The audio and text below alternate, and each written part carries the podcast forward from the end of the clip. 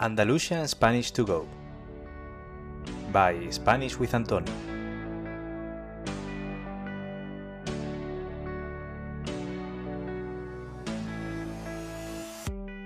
Hola a todos y a todas.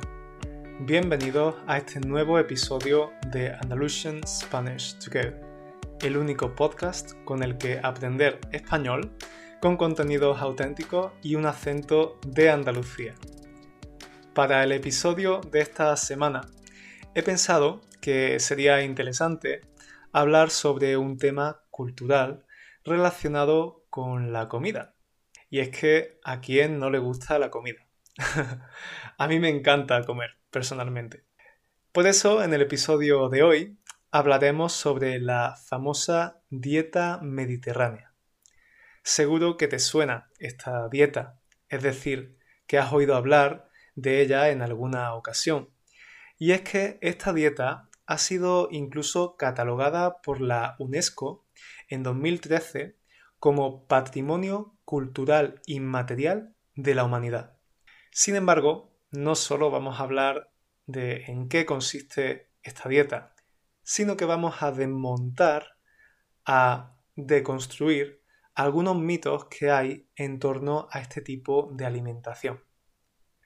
Antes de empezar con el tema, recuerda que si quieres tener acceso a la transcripción de este episodio y a otros contenidos adicionales, puedes hacerte miembro del club privado de Spanish with Antonio en mi Patreon.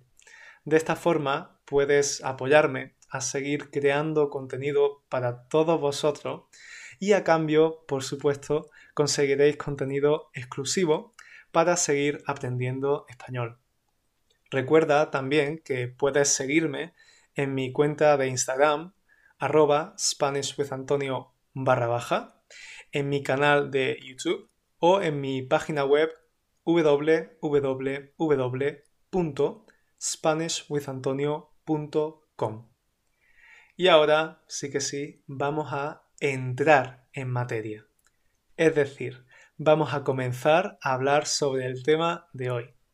Bien, la dieta mediterránea, como su propio nombre indica, es un tipo de alimentación que se ha adoptado tradicionalmente en países de la cuenca mediterránea, es decir, aquellos países que rodean el mar Mediterráneo, España, Italia, Grecia, Marruecos, Chipre, Croacia o el Líbano, entre otros. Aunque, por supuesto, esta dieta no es igual en todos estos países, sí que comparte algunas características comunes. Igualmente, nosotros nos vamos a centrar sobre todo en la dieta mediterránea española. La dieta mediterránea es un tipo de alimentación equilibrada en la que se toma todo tipo de alimentos, pero lo que caracteriza principalmente a esta dieta es el consumo de productos de origen vegetal, es decir, frutas, verduras, legumbres, frutos secos, vamos, el paraíso para los veganos y vegetarianos. Pero también se consumen otros alimentos como el pan y los cereales. Además, una de las mayores diferencias en comparación con otras dietas es que la principal fuente de grasa es el aceite de oliva, con el que se cocina todo tipo de platos, en lugar de utilizar otras opciones menos saludables como por ejemplo la mantequilla. También se incluye en esta dieta el consumo moderado, eso sí, de vino, del maravilloso vino que tenemos en los países mediterráneos. Ya sabéis que los vinos de países como España, Italia o Grecia son mundialmente conocidos por su calidad. Bien, todos estos alimentos constituyen la base de la famosa pirámide mediterránea. ¿Qué es esto de la pirámide mediterránea? Bueno, no te preocupes que te lo explico.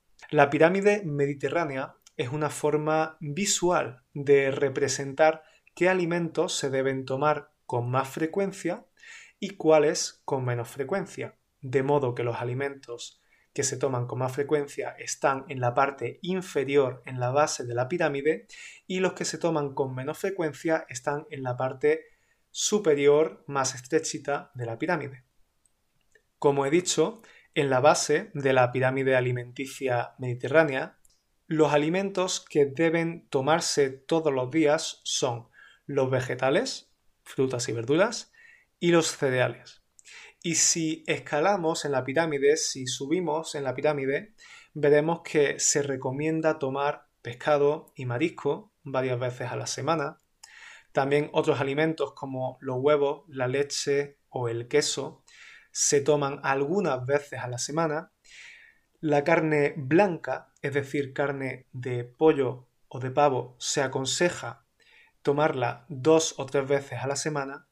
Y finalmente, las carnes rojas, por ejemplo, la carne de ternera, de vaca, y los dulces solo se recomienda tomarlos de forma esporádica y con moderación. Como podéis ver, parece la dieta perfecta, ¿no? Además, en teoría, toda esta alimentación viene acompañada de un estilo de vida activo que incluye hacer ejercicio físico moderado de forma diaria y pasar tiempo en familia. Por eso también se habla de un estilo de vida mediterráneo, no solo una alimentación, sino un estilo de vida que va más allá solamente de lo que comemos. La comunidad científica, los nutricionistas, los médicos siempre hablan maravilla, es decir, dicen cosas maravillosas sobre esta dieta y sobre los numerosos beneficios que tiene para la salud. Una pregunta que podríamos hacernos es, ok, ¿cuál es el origen de esta dieta? ¿Dónde comenzó? ¿Qué civilización la desarrolló? La verdad es que es algo un poco difícil de responder. Evidentemente, la actual dieta mediterránea es el resultado de siglos de tradición culinaria, es decir, de tradición alimenticia. La plantación y el cultivo de cereales y de legumbres, las legumbres son por ejemplo las lentejas, los garbanzos, eh, los frijoles, comenzó en Medio Oriente hace más de 2000 años, en países como Líbano, Siria, Palestina o Israel. Pero luego, siglos más tarde, otras civilizaciones como los griegos y los romanos contribuyeron con otros alimentos, por ejemplo, de los olivos sacaban las aceitunas y también el aceite de oliva. También del trigo y otros cereales sacaban el pan. Y con las uvas de las viñas, es decir, las plantas que dan estas uvas mediterráneas, preparaban el vino. También los musulmanes que habitaron España participaron en el desarrollo de esta dieta con la incorporación de otros productos como por ejemplo las naranjas, las almendras o la granada. Y finalmente no hay que olvidar que de Sudamérica, después del así llamado descubrimiento de América, se trajeron nuevos ingredientes que ahora son básicos en cualquier país mediterráneo. El tomate, la patata o el pimiento Vamos, ingredientes que utilizamos prácticamente todos los días. Así que, como veis, esta dieta se remonta a muchísimos siglos e incluso milenios atrás. Algunos de los platos considerados típicamente mediterráneos en España, repito, son, por ejemplo, el famoso gazpacho andaluz, que está hecho a base de tomate, pimiento y aceite de oliva. También más platos como pescados y mariscos, la famosa paella de Valencia o la escalivada, que es un plato típico de la región catalana aragonesa a base de verduras como la berenjena, el pimiento o el tomate. Pero, ¿acaso podemos decir que la dieta mediterránea se adopta en todos los territorios de España?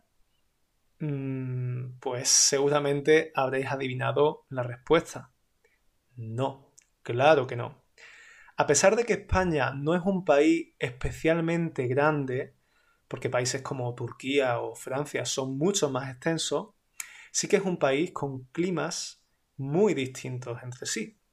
Y como sabéis, el clima tiene una grandísima influencia en lo que comemos. En los lugares más fríos se suelen tomar alimentos más calóricos, más grasos, con más calorías, mientras que en lugares más calurosos, donde hace más calor, se toman alimentos más ligeros, refrescantes. Por eso, en algunas zonas del norte o del interior de España, como ocurre con las regiones de Galicia, Asturias o País Vasco, o incluso parte de Castilla-León, toda esa zona norteña de España, la dieta no es precisamente mediterránea, porque no están cerca del mar Mediterráneo. Por ejemplo, en general, en estas zonas se suele tomar más carne roja y productos más grasos. Pero quiero dejar claro que todo esto es un poco una generalización, es decir, no se cumple al 100%. También en el norte de España se toman mucha verdura y también en las zonas mediterráneas del país se toma carne roja. Bien, pues después de todo este contexto, me gustaría empezar una especie de debate que es un poco controvertido. Ya os he dicho antes que esta dieta es una de las alimentaciones que recomiendan los médicos de todo el mundo por sus beneficios para la salud. Pero quiero lanzar una pregunta. ¿Realmente existe esta dieta en la actualidad? Si habéis venido a España, seguro que habréis visto que en los restaurantes típicamente españoles, en las famosas tapas o incluso en los hogares, en las casas españolas, hay muchísimos platos con carne y otros alimentos bastante calóricos. Por poneros un ejemplo, España es uno de los mayores consumidores de carne porcina del mundo. La carne porcina es la carne del cerdo. De hecho, el cerdo es uno de los animales que más consumimos en España.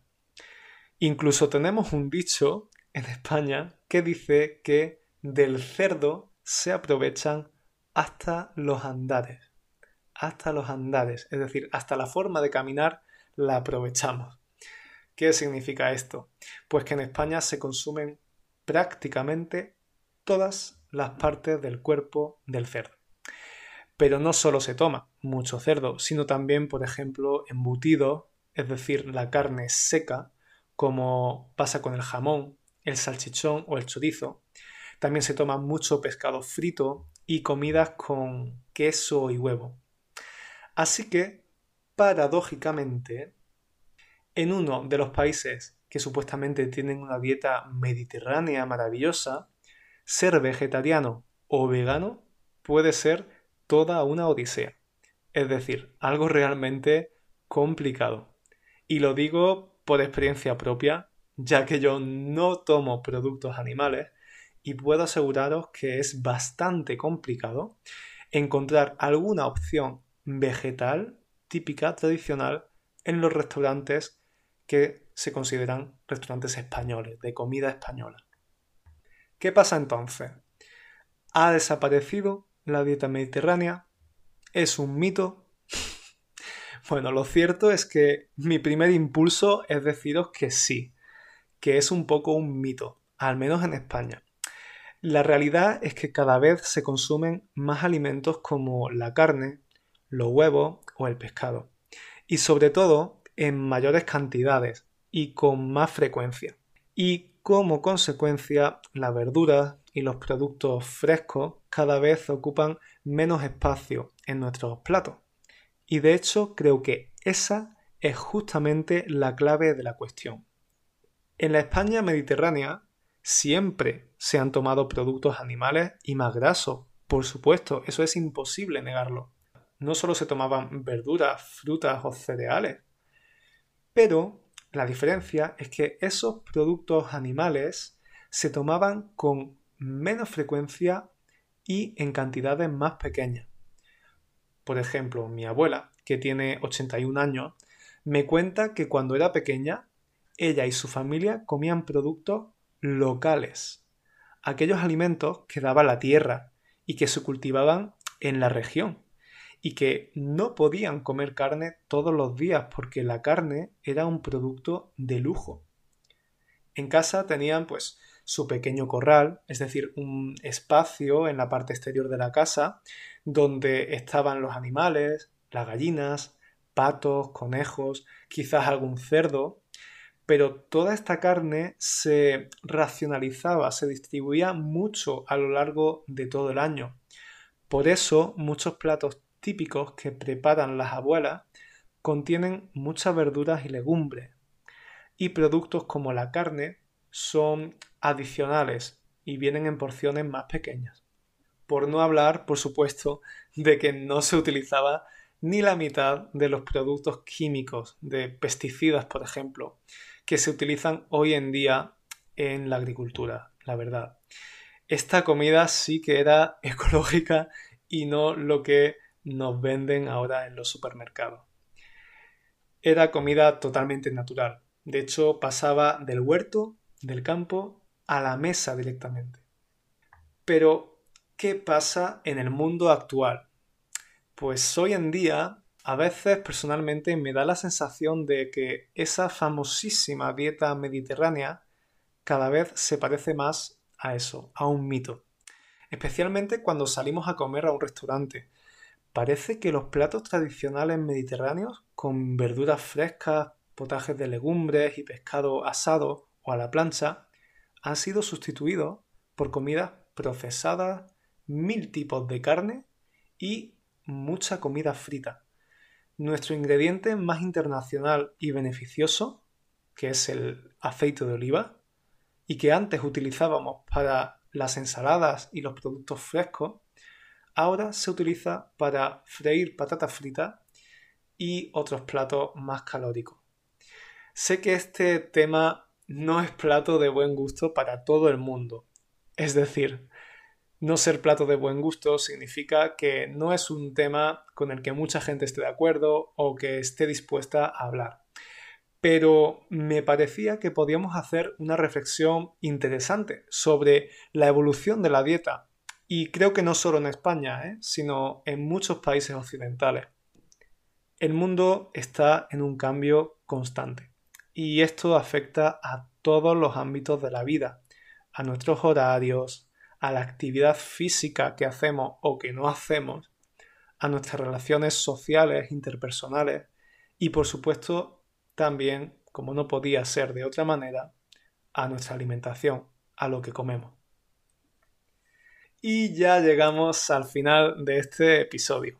Espero que os haya gustado, que hayáis aprendido nuevo vocabulario y que sepáis un poquito más sobre la dieta mediterránea, sus verdades y quizás sus mentiras.